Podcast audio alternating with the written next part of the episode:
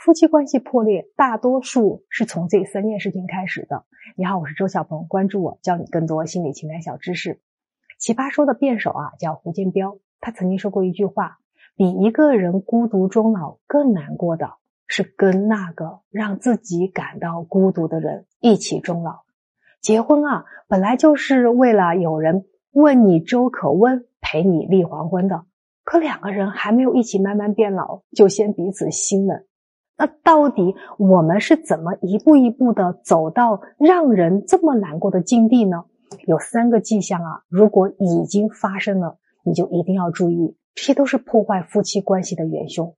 第一个，最狠的第三者叫应该。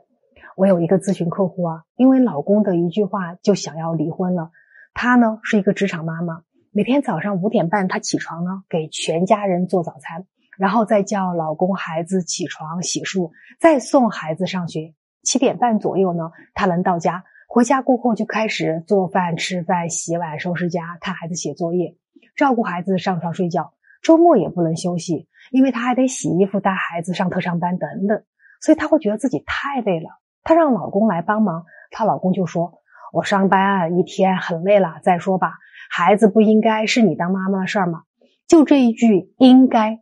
他就准备离婚，所以我们说婚姻当中最让人寒心的事情，并不是做不完的家务、照顾不完的孩子和唠叨不完的婆媳之间的矛盾，最伤人感情就是理所应当。最绝望的瞬间就是谁都这样，怎么你就不行？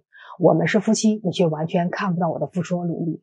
你们要知道，一个人扛所有总会累，累了就会放弃，所以用应该来去跟对方说话，真的会让人很心寒。那第二啊。最伤人的语言是“恩”字，我不知道你有听到过多少“恩”。我会发现，在我身边的很多客户当中，他们夫妻之间常常会有这样对话：“哎，你吃了吗？”“嗯。”“哎，孩子接一下吧。”“嗯。”“哎，我很爱你哦。”“嗯。”“哎，明明之前无话不谈，现在却变成了无话可说。就连吵架，很多夫妻都吵不起来。关心一下对方，获得的回应，通通就那一个字：“嗯。”我不知道你在想什么。就会开始猜忌的。你要知道，当你懒得知道我在想什么，我就会敷衍。两个人的感情好，还真的得朝朝暮暮。我参与你的生活，你融入我的世界。我知道你喜欢喝粥的原因，你了解我受委屈的经历。时间是熬不出来感情，细节上的用心和不懈怠才可以。所以你什么都不说，我就会猜累了，就不会再好奇了。第三啊，最没意义的理由就是为了别人。在我的很多视频的评论区里，常常出现这句话：“哎呀，我要不是为了孩子早离了。”我也常常听我的咨询客户们告诉我，不离婚是因为怕父母担心。